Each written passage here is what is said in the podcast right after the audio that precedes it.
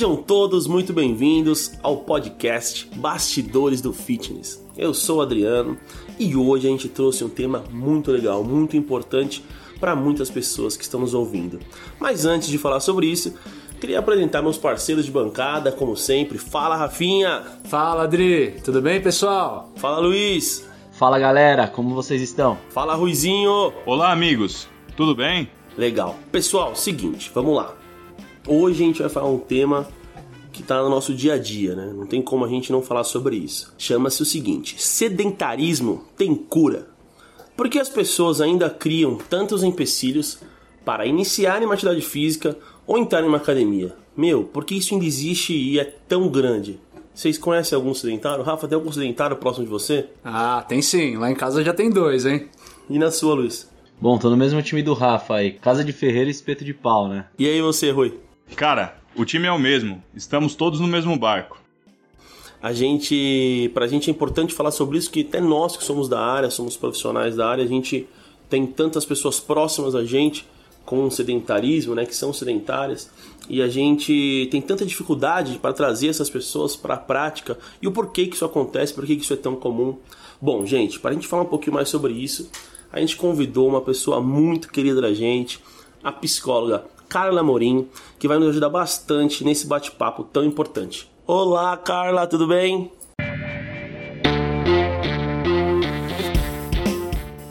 Oi meninos, tudo bem? Obrigada pelo convite. Ah, a gente agradece que é isso. Obrigado mesmo por ter aceitado e vir aqui bater um papo com a gente. Bom, antes de a gente falar um pouquinho sobre a visão né, psicológica do sedentarismo, vamos embasar um pouquinho nossa conversa. É, Rui, o que você trouxe pra gente aí sobre sedentarismo? Bom, vamos lá, Adriano. Sedentarismo é definido como a falta, ausência ou diminuição de atividades físicas ou esportivas. E é considerada como a doença do século. Está associada ao comportamento cotidiano decorrente dos confortos da vida moderna. É isso mesmo. Luiz, você trouxe alguma base aí pra gente conversar mais sobre isso? Bom, Andri, a OMS, a Organização Mundial da Saúde, né, estima atualmente que 70% da população mundial é sedentária e, consequentemente, sujeita ao maior risco de problemas cardiovasculares, doenças como diabetes e a obesidade. Também acredita-se que no Brasil hoje 46% da população é sedentária, o que nos coloca num ranking mundial na quinta posição. Então quer dizer que praticamente metade dos brasileiros são sedentários, é isso mesmo? Isso aí, Dri. E tem mais informação também, tá? O sedentarismo hoje ele está relacionado a 14% das mortes no nosso país. Nossa, quinto colocado no mundo, é isso? Exato. Bom, já que a gente entendeu o que é sedentarismo e a gente pontuou bastante sobre o nosso tema do dia, vamos chamar a Carla para conversar. Carla, de uma vez por todas, conversa pra gente aqui. Sedentarismo tem cura? Sim, Dri, ele tem cura. É, embora ele seja agora classificado como a doença do século, ele não entra no quadro de doenças, né? Ele entra mais como gatilho. Então, ele é o gatilho para muitas doenças. Talvez por isso tenha essas mortes que o Luiz acabou comentando. Mas ele tem cura. Então vamos conversar sobre isso, sobre essa cura e o que a gente pode ver para ajudar. É, vamos abrir as perguntinhas. Ah, faz uma pergunta para Carla. É, eu quero fazer uma pergunta, né? Ontem a gente estava montando o roteiro aí do programa, no nosso making off. Aí a Carla falou algo que é muito interessante, algo que faz muito sentido, né? Mas que a gente dificilmente debate sobre isso, né? Então ela falou ali sobre a, a maior incidência né, de, de adultos sedentários, né, deles, desses aí serem aquelas crianças que não praticavam, que não tinham uma rotina de atividade física ali durante a infância. Eu achei muito interessante, ela disse que tem uma incidência maior e eu queria que ela comentasse um pouquinho sobre isso. Bom, Rafa, é, isso é muito real, tá? Tem uma pesquisa do IBGE com o Hospital das Clínicas que comprova isso, tá? Então vamos lá. As crianças elas estão na formação da personalidade ainda. É, então elas precisam ter algum alguém ali é, colocando coisas para elas fazerem, motivando, é, colocando na rotina. A gente tem é, crianças, por exemplo, que não praticam atividade física na escola por algum motivo, né?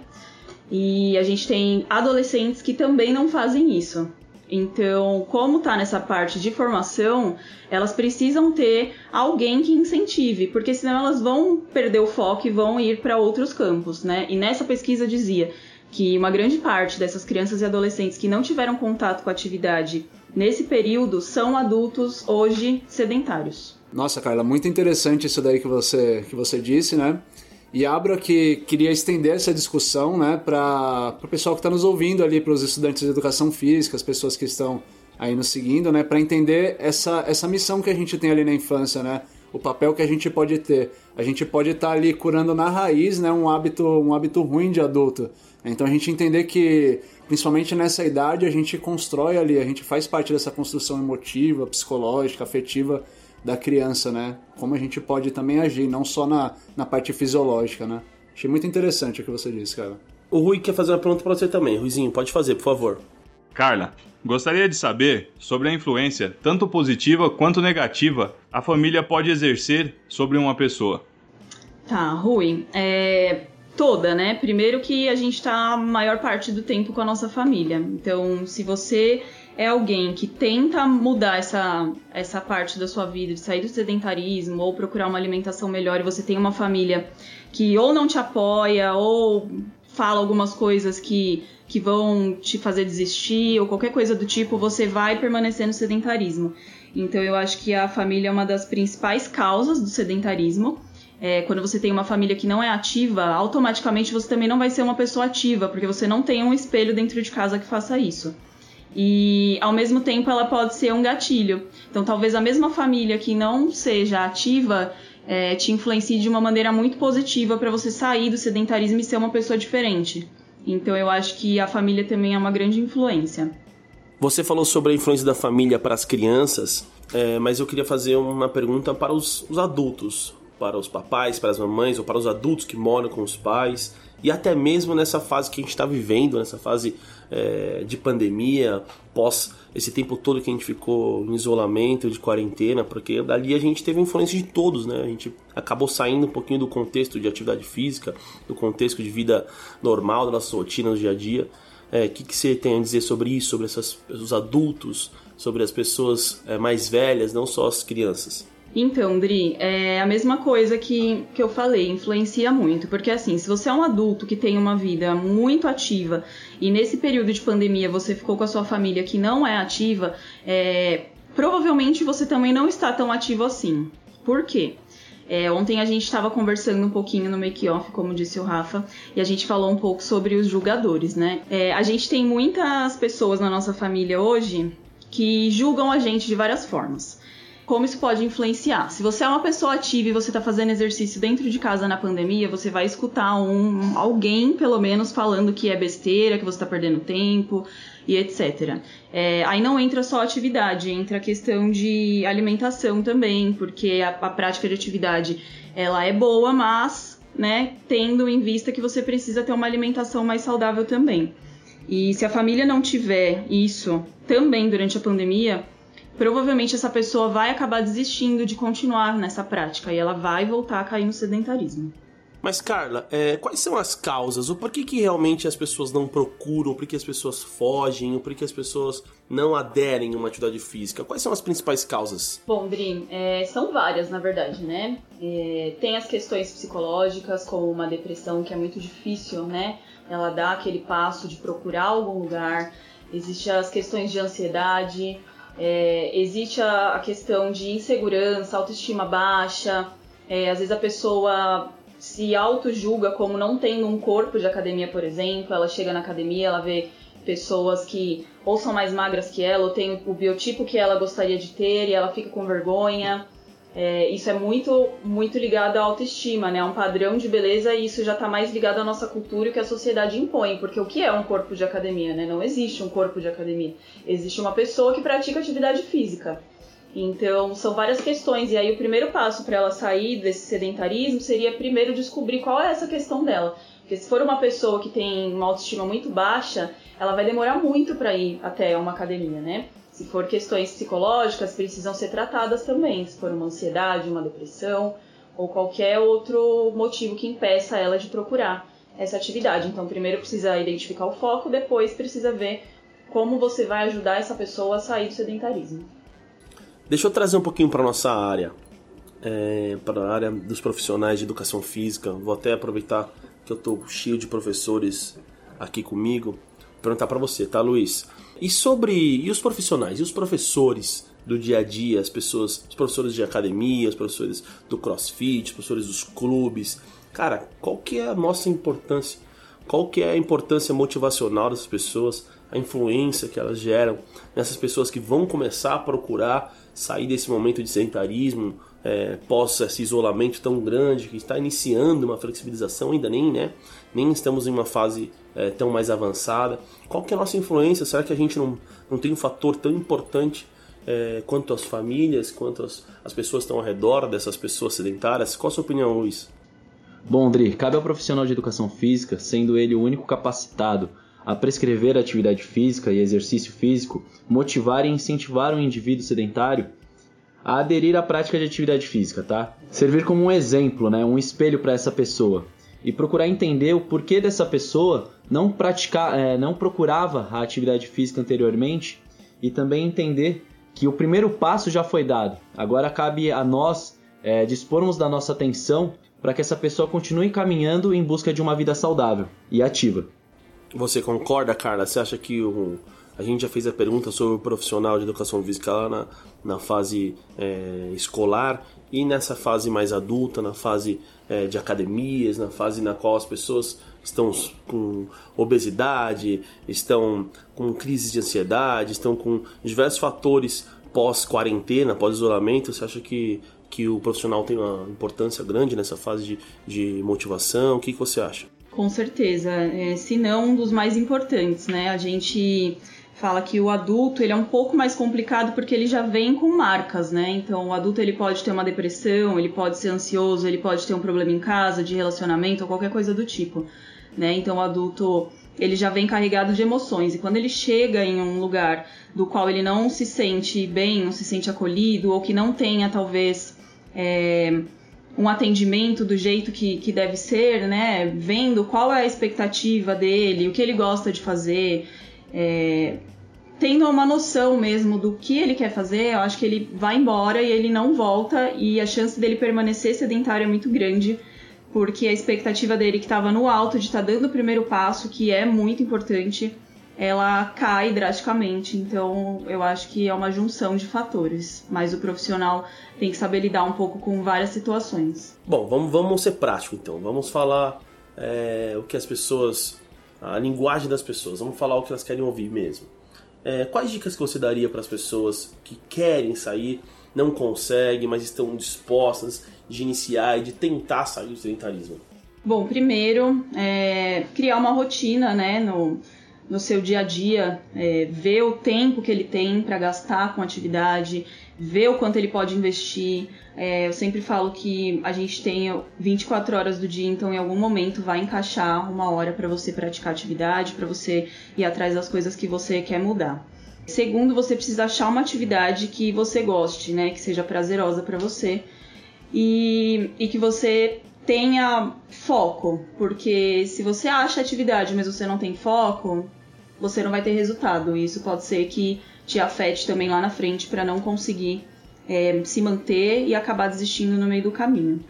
E por último, não escutar tanto o julgamento das pessoas, porque às vezes a gente gosta de sei lá, fazer uma atividade X, uma dança, por exemplo, mas tem alguém que você gosta muito que fala, não, mas o seu objetivo é tal, sei lá, emagrecer, você não vai conseguir emagrecer dançando, né? Então faz outra coisa, a pessoa acaba saindo do que ela gosta, porque a pessoa tá falando, e aí cai naquela rotina de sedentarismo novamente. Então manter o foco é muito importante, procurar uma atividade física legal também, conversar com um profissional, né? Profissional é nutrição, educador físico fisioterapeuta se precisar e manter o foco que dá certo sim.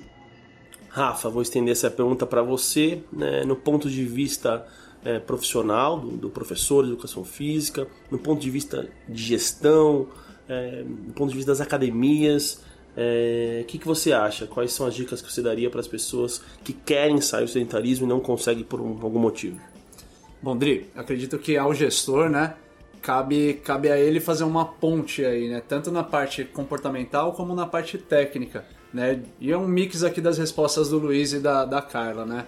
É, na parte técnica, né? Como a Carla disse, uma boa academia, uma academia que consegue ajudar muitas pessoas a saírem do sedentarismo, tem que ter uma variedade de atividades. Né? Então, assim, quanto, quanto mais variedade de atividades eu oferecer, né, mais chance eu tenho ali de, de que a pessoa goste, de que a pessoa fique, né, que ela faça algo que seja prazeroso a ela, tá? É, do ponto de vista comportamental, né, o gestor ele tem que treinar ali a sua equipe, né, para que, que, a equipe tenha essa preocupação de dar todo o atendimento que a pessoa necessita, né, de ser atencioso, né, de acolher bem essa pessoa, né, e acho que assim, no fundo, no fundo, é essa pessoa, fazer com que essa pessoa tenha um senso de pertencimento ali ao lugar. Seja ali nas atividades coletivas, onde, óbvio, quando ela se enturma ali fica tudo muito mais fácil, né? Fazer ali uma atividade em grupo, você tem outros motivadores, né? As pessoas que estão ali juntos são motivadores também. Mas se não, se a pessoa escolher algo individual, o professor tem que acolher, ser atencioso, né? Procurar entender qual que é o perfil dessa pessoa e facilitar, ser uma ponte ali para que essa pessoa que seja muito prazerosa a prática da atividade física para essa pessoa. Eu costumo falar bastante da importância do aspecto psicossocial, o quanto o profissional ele precisa é, se interessar por isso. A gente precisa se interessar pelas pessoas que não gostam de praticar atividade física. É, o que mais se vê por aí é estudo do que se faz da atividade física, das evoluções da atividade física para ter melhores rendimentos e poucos estudos, pouco conhecimento das pessoas que não gostam de praticar atividade física. Então, um profissional que se interessa por isso, que consegue é, colocar, motivar, incluir as pessoas nos grupos, ou até que seja atividades individuais, como você disse, esse profissional leva muita vantagem, eu tenho certeza disso. Bom, mas eu acho que é isso. É, queria terminar, antes de, de encerrar, agradecer de verdade a presença da Carla é, agregou bastante aí pra gente. Obrigado mesmo por ter aceitado o convite, vindo aqui bater um papo com a gente. É, obrigado, viu, Carla? Obrigado mesmo. Imagina, meninos, eu que agradeço. É, agradecer meus amigos também. O Ruizinho, valeu, Rui. Obrigado, amigos. Muito obrigado pelas informações agregadoras, Carla. Um abraço. Valeu, Luiz. Bom, valeu, galera. É, obrigado, Carla. Espero que façam bom uso aí dessas informações e que possamos mudar um pouco o hábito de muitas pessoas. Rafa. Obrigado, amigos. Obrigado, Carla. Tenho certeza que a gente vai conseguir encorajar aí as pessoas a começarem a atividade física. Então é isso, pessoal. Queria agradecer de verdade a presença de todos vocês. Não esqueça de nos acompanhar no Instagram, arroba Bastidores do Fitness. E não esqueça de nos acompanhar também nas plataformas digitais, beleza? Grande abraço a todos vocês e logo logo tem mais episódios de Bastidores do Fitness. Abraço, pessoal!